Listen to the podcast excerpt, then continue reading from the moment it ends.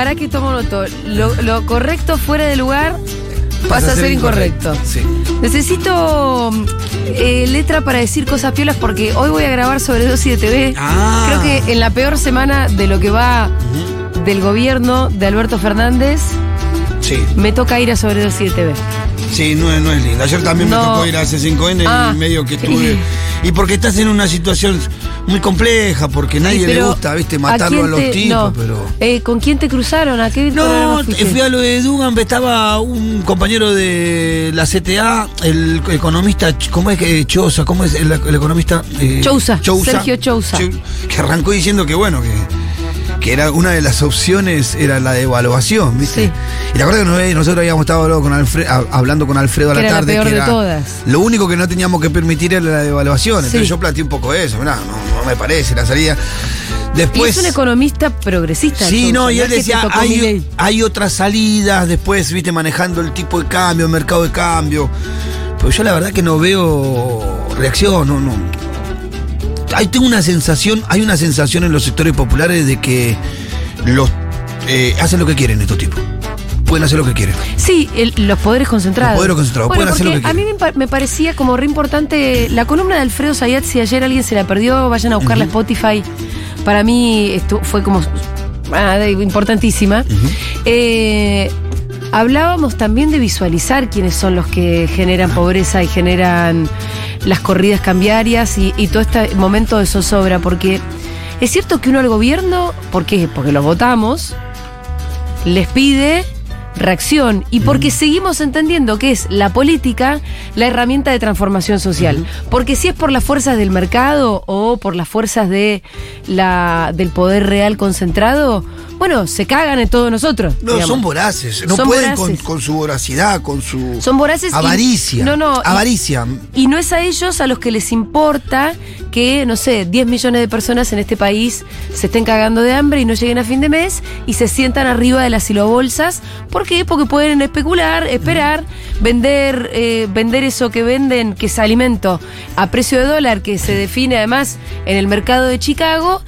Y de ellos no puedes esperar más. De los políticos sí puedes Sí, esperar pero más. te agrego una cosa. Sí. ¿Sabes cómo hacen esto estos tipos muchas veces? ¿Qué? Porque ahora qué hacen, sacan un crédito en el Banco Nación, Sí.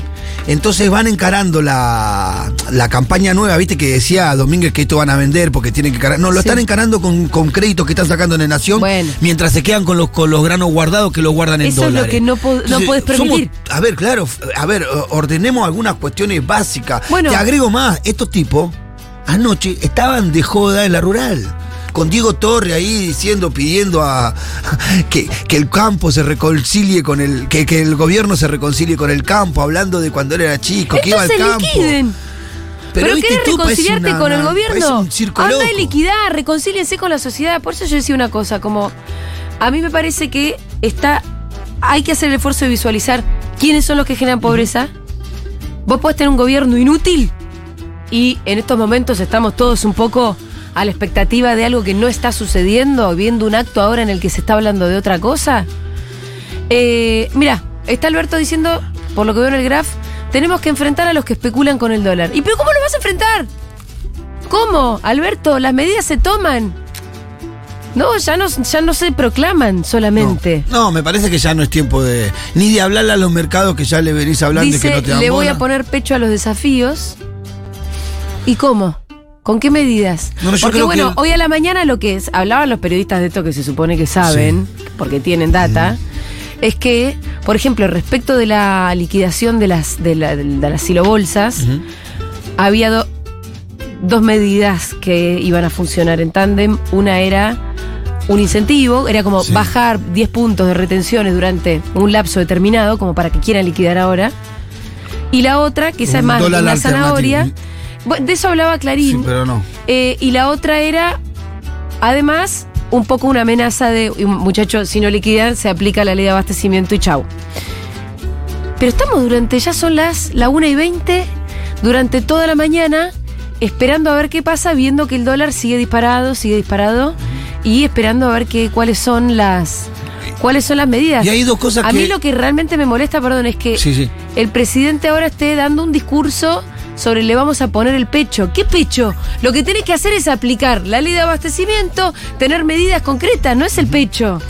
No, y aparte que me parece que a medida que va pasando el tiempo sin tomar decisión el gobierno va minando su propia autoridad.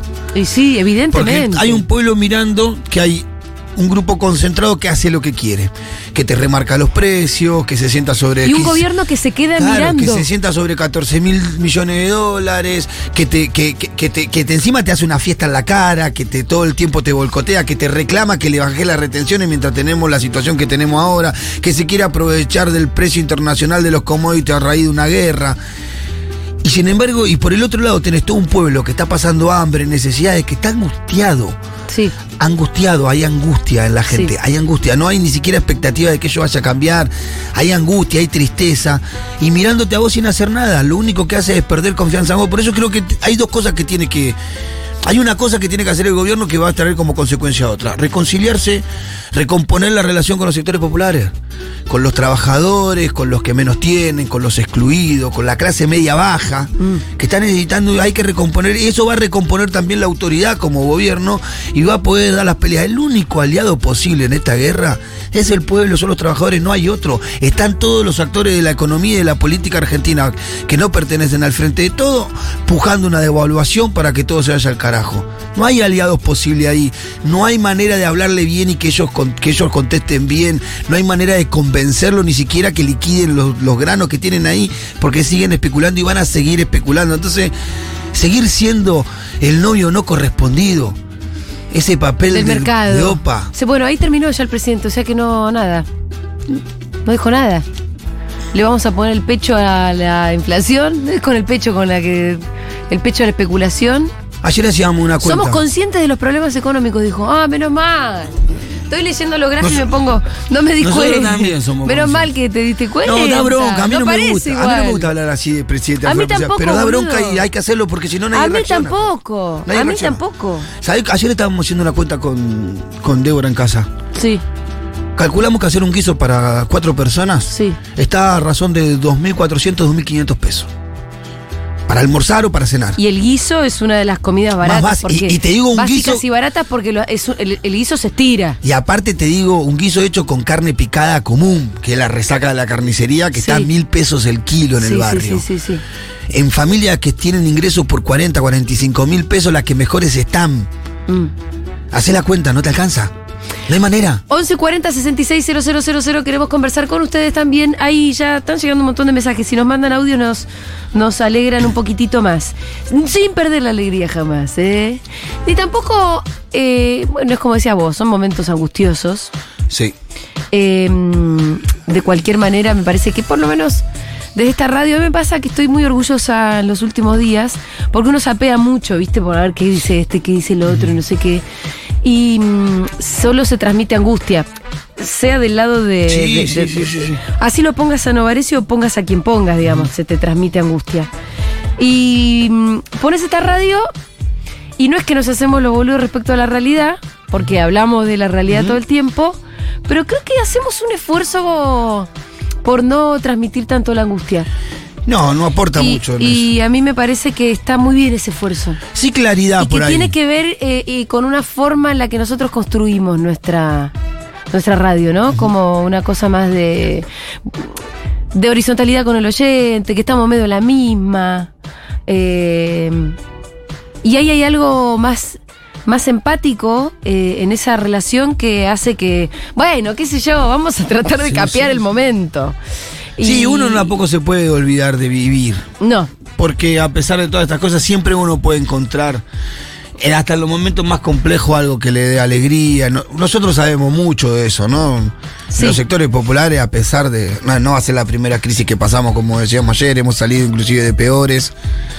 Pero aprendemos a encontrar la alegría en pequeñas cositas, en organizar un cumpleaños en conjunto, en, en transformar una cancha en un basurero en una cancha y una jornada de alegría. De, se- a uno siempre a- a- encuentra los momentos y los lugares y las cosas que le provocan alegría, aún en los momentos más tristes. Me gusta porque las cosas que vos estás describiendo tienen que ver con un sentido de, comuni- de comunidad. Y sí, claro. ¿No? Como festejar un cumpleaños, hacer un, un partidito de fútbol, no sé qué.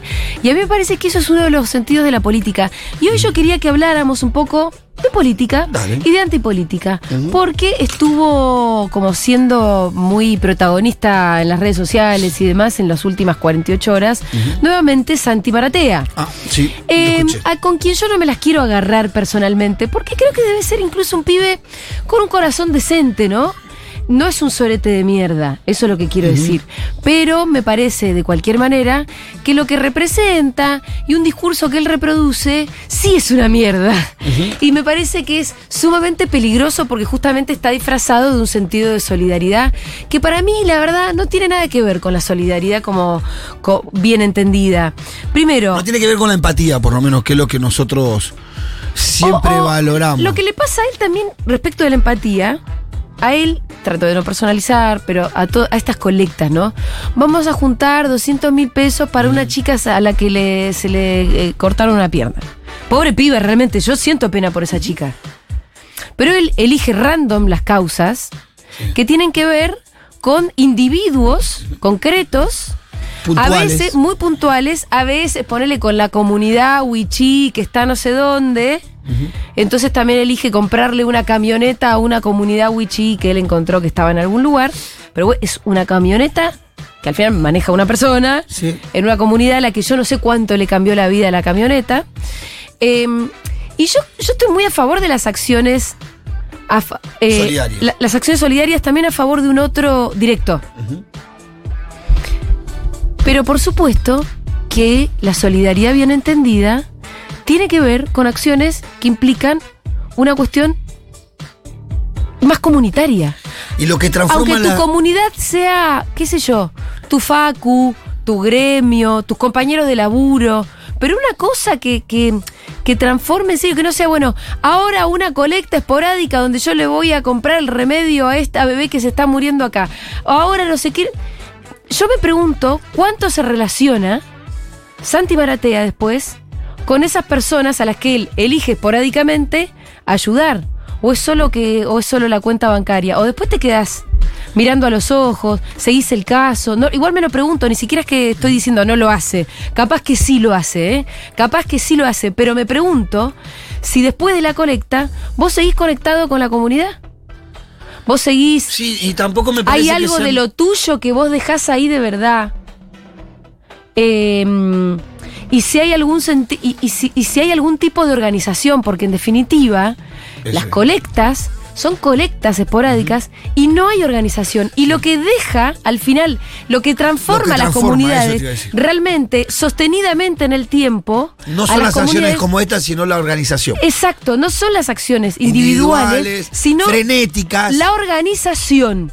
La organización es lo que cambia las comunidades. Sí.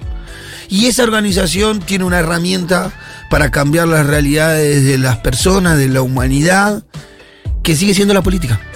Y es esa, porque además. No hay otra herramienta que tenga esa organización Sí. comunitaria para cambiar las realidades. Es ahí donde se cambian las realidades. eh, y que también se cambian en, en- en términos lo, chiquitos. ¿eh? comparemos lo que pudo hacer en los últimos incendios, que, que claramente los números estaban, la plata que juntó Maratea y la que tuvo que poner el Estado. Bueno, claro. Entonces, ahí te das cuenta las dimensiones de la profundidad de los cambios que pueden generar unos y otros. Claro. Y al Estado se llega a través de la política. sí. Y eso que vos estás hablando de la política eh, a grandes. en términos como superestructurales. La política que acciona hasta ganar el poder para gestionar el Estado, para tener la plata, para pagar un incendio. Yo también quiero hablar de las acciones políticas a las que cualquiera de nosotros puede acceder, porque si no nos, viste, Sí, sí, sí, sí, nos nos vamos muy arriba, Nos vamos muy arriba, que también nos podemos ir muy arriba, porque es verdad que la transformación de una sociedad se hace desde arriba. Sí. Eh, entonces, por eso es que a mí me interesan mucho más los partidos políticos con vocación de poder que los que no tienen vocación de poder y solamente tienen vocación de tirar piedras, ¿no? Pero hablemos un ratito también de las acciones políticas más chiquitas, a las que nosotros tenemos acceso. Em, te voy a contar una anécdota que a mí me encanta. Una vez lo estaba entrevistando al Beto Pianelli. Beto Sí. Pianelli, como saben, Metrolegado. metrodelegado, ¿no? No sé si sigue siendo Sí, sí, sí. el, referente, el secretario general de los metrodelegados, que es un, el gremio del subte, que además fue a hacerle frente al gremio que tenía, que estaba cooptado por la, patronal, ¿no? Entonces entendían que los, los trabajadores y- del subte ya no estaban representados por el gremio. Y al macrismo en la ciudad particularmente. Y al macrismo en la ciudad. todavía el macrismo estaba en la ciudad. ¿Cómo empezó la, lo de Metro Delegado? Le pregunté en una entrevista al Beto Pianelli. Y me contesta, mira, nosotros empezamos organizándonos para hacer los. para comprar los regalos de cumpleaños. Yo te lo contesto ya. No, no, no, pero me imaginaba. Me dice, nos empezamos a organizar para comprar los regalos de cumpleaños. Obviamente, malaria, ponele que Marta cumpleaños. Para poder hacer un regalo a Marta, hay que organizarse, juntarse entre todos los compañeros que tenés cerca, que cada uno ponga 100 mangos y ahí le regalas algo a Marta, si no, no se le puede regalar nada. Así es como los compañeros empiezan a vincularse entre sí, a conversar y con esta simple organización que es cada uno ponga 100 mangos y alguno se encarga de ir a comprar el regalo y investigar qué es lo que le gusta a Marta, terminan siendo el gremio a cargo de las paritarias que pujan por, que realmente disputan poder con una empresa y por lo mismo disputan por la puja distributiva de la riqueza, porque los gremios son una gran herramienta de distribución del ingreso. claro. Y empezaron con lo de los regalos. Pero digo, eso es organización y eso es política. Y tal vez a ustedes en sus casas también les toca hacer algo.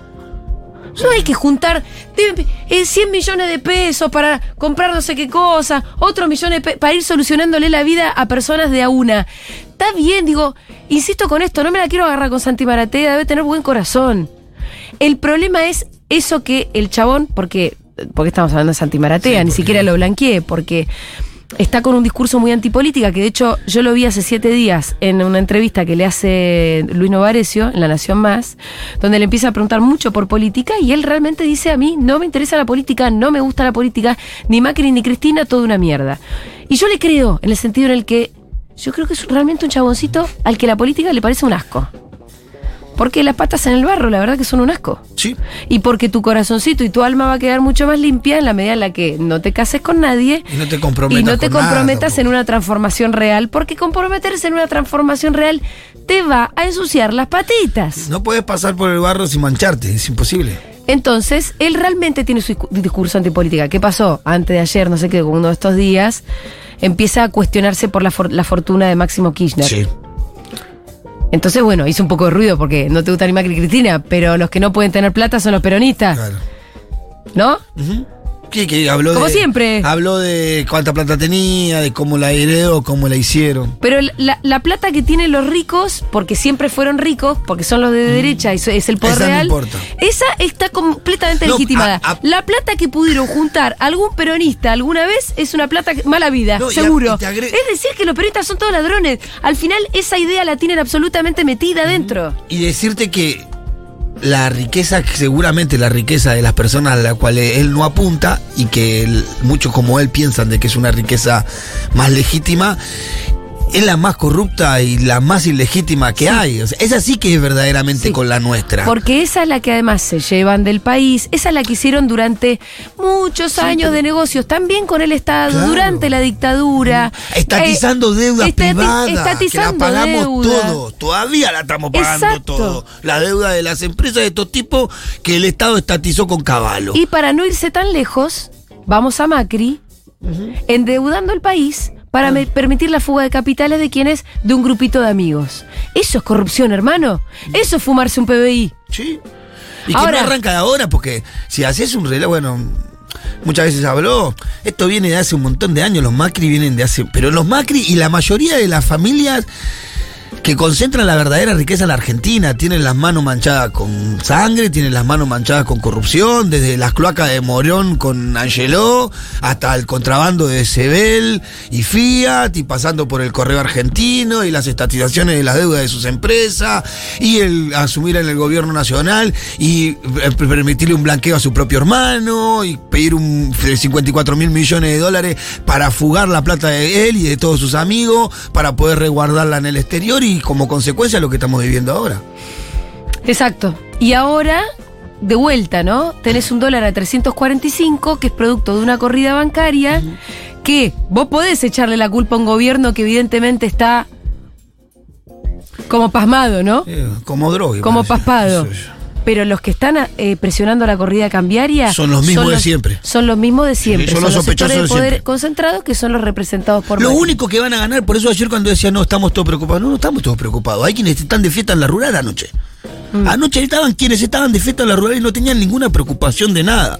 Son los mismos que están sentados sobre eh, los granos, sobre 14 mil millones de dólares que cómo le vendrían a la Argentina si lo, eh, lo, lo, liquidaran. Y también son los que boicotearon la renovación de la deuda en pesos en la última renovación de los bonos. Y son también los que están corriendo, usándose todos sus pesos que tienen para correr al dólar y, y promover todavía y seguir impulsando la corrida bancaria. Hace dos semanas que no le dan paz a la Argentina. Dos semanas y media sin un día de paz, sin una hora de paz, por culpa de 20, ¿cuántos son? 400, 500 son estos tipos. 600 lo de la, la que tiene la economía concentrada.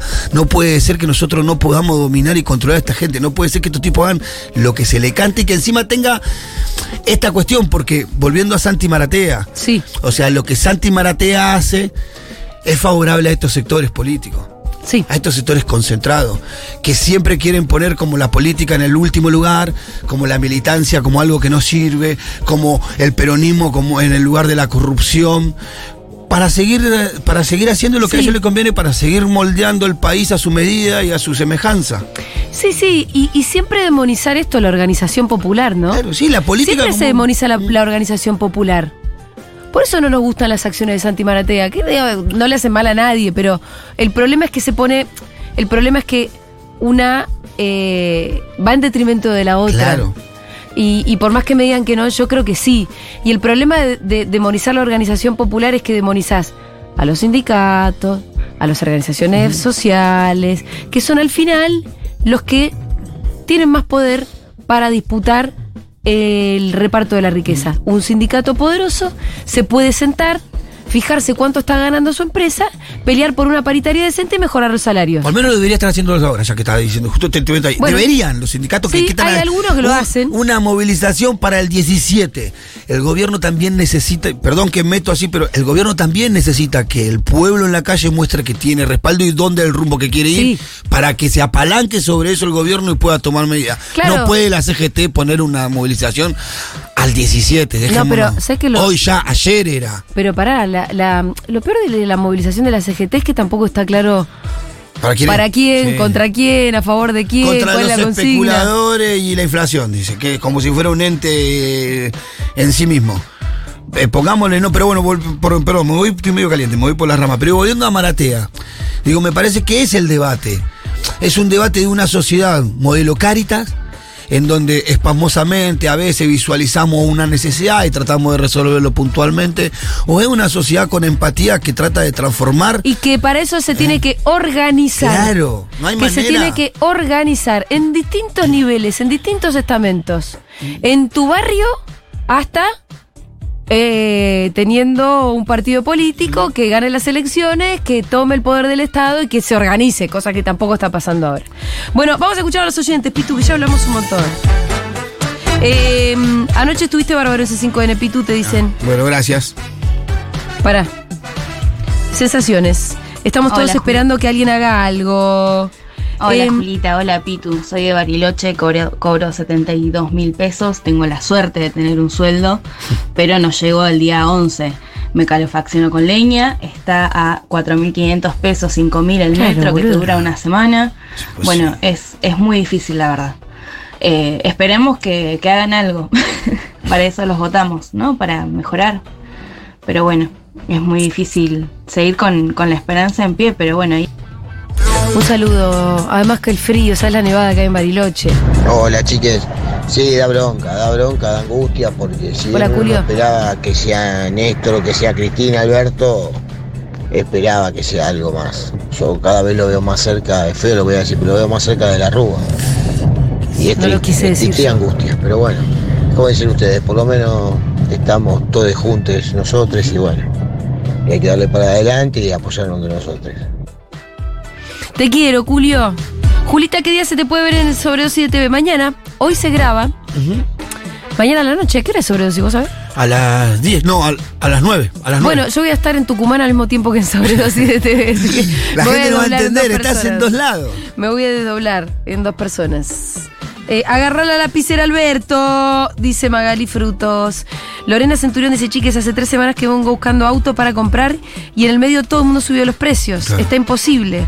Un golpe para los que trabajamos en forma independiente. Y además de esto que le pasa a Lorena, es que no hay precios para un montón de cosas. Se te desorganiza todo. En el barrio hay cosas que no. Azúcar no te venden en el barrio. Claro. Pero en el barrio. saben a qué precio vender? Me enojé ayer con, el, con César, pobre parado, me puse a discutir feo. Dale, César, dejate hinchar las pelotas. Nosotros te, damos de, te damos de comer todo el año y ahora. No, pero entendeme, vendeme el azúcar, dale, dejate hinchar las pelotas. ¿Para qué necesitabas el azúcar? Porque no tenía azúcar en casa, que ahora quería tomar una leche chocolatada, y fui a comprar azúcar y el tipo no me quería vender azúcar, tenía el azúcar y no te la puedo vender encima me decía, no, pará, me la vendió. Tremendo. Pero la verdad que es una locura. Valeria dice, hace un rato le escribí a mis hermanos y amigas que sentía la angustia del 2001, lo sentía en el cuerpo. Es tan triste lo que está pasando. Alberto es un muñeco, prefiero que no diga nada. Y los propios, basta de bancarlo. Hola, Juli y Pitu. Eh, eso que decís, Julia, es tal cual. Es el motivo por el cual yo me quedé en la radio. Eh, porque, nada, no se puede vivir escuchando mierda todo el tiempo. Ya sabemos que la mierda está, pero o nos lo tomamos con humor, sin por eso dejar de analizar la realidad, o corchazo en la nuca, o sea. Por eso, por eso los elegimos tanto. Gracias, mi amor. Gracias. Hay algo de lo que dijo Santi Maratea en la entrevista con Novarecio que me gustó. Ah. Algo. Mira. Que dice que ama a la Argentina y es el mejor país. Como que. Y en ese sentido yo voy a estar de acuerdo, ¿viste? Sí, ni tampoco uno se va a poner a defender, porque si no, simplificamos y tiende a simplificar. Eh, no, están defendiendo a Máximo. No, no, no, no. Máximo debe tener la manera de mostrar que tu capital y sus bienes tienen un proceder legal acá. Yo no estoy para defender lo máximo, sí, para defender una idea que esconde Maratea detrás de esta crítica. No, que es que la política no sirve. Y eso. Y sí. El día que nos puede. Pero hubo un momento en que nos convencieron de eso igual. se mete en un tema que no tiene idea, porque él dice, bueno, Máximo, que esa plata la heredó. ¿Y qué? ¿Por qué la heredó? ¿La hizo Néstor? Sí, la hizo Néstor. ¿Y cómo la hizo?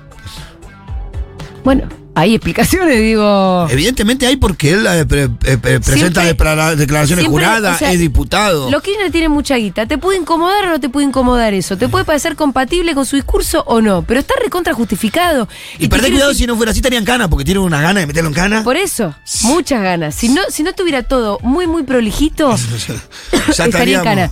Está justificado, ya digo, te puede gustar, no gustar, lo que fuera. Pero él dice, cuando él se pregunta, ¿y Néstor cómo hizo la guita? No tiene respuesta, porque no se, no se fijó. Es cuestión de ir fijarse. Hay una explicación, la verdad.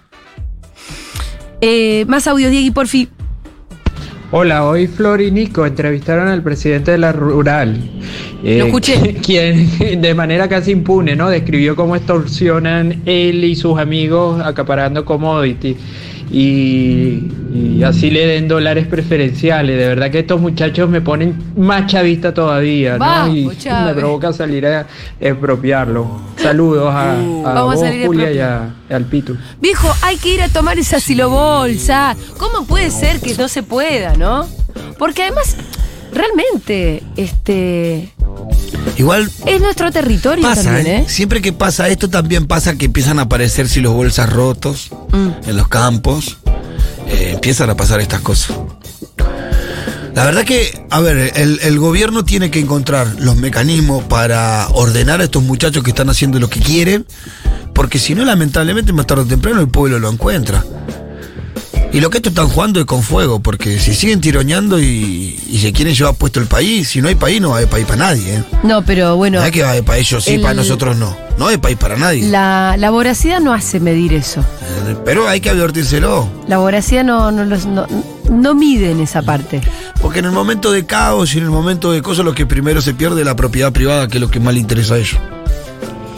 Eh, decidí escuchar a Alberto porque. Para. Decí escuchar Alberto porque por hecho que iba a decir algo y no dijo más que sandeces. No dijo nada de nada, no hubo contenido, algo concreto, hechos que vayan a suceder.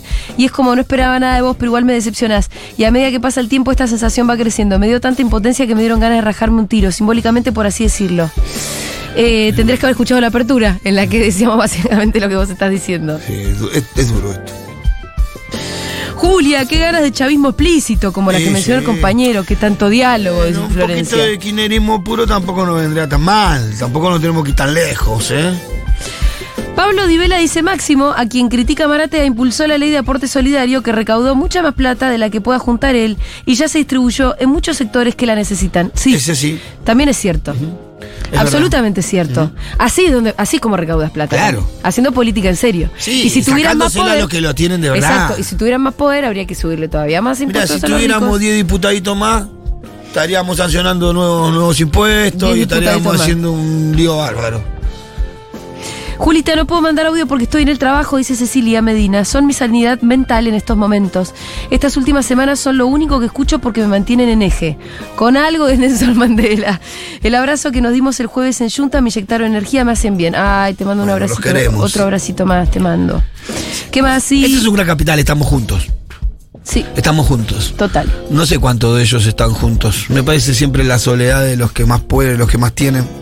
Es tremendo en una crisis que uno decir, che, quienes no sean socios de la comunidad, háganse socios con unos pesitos.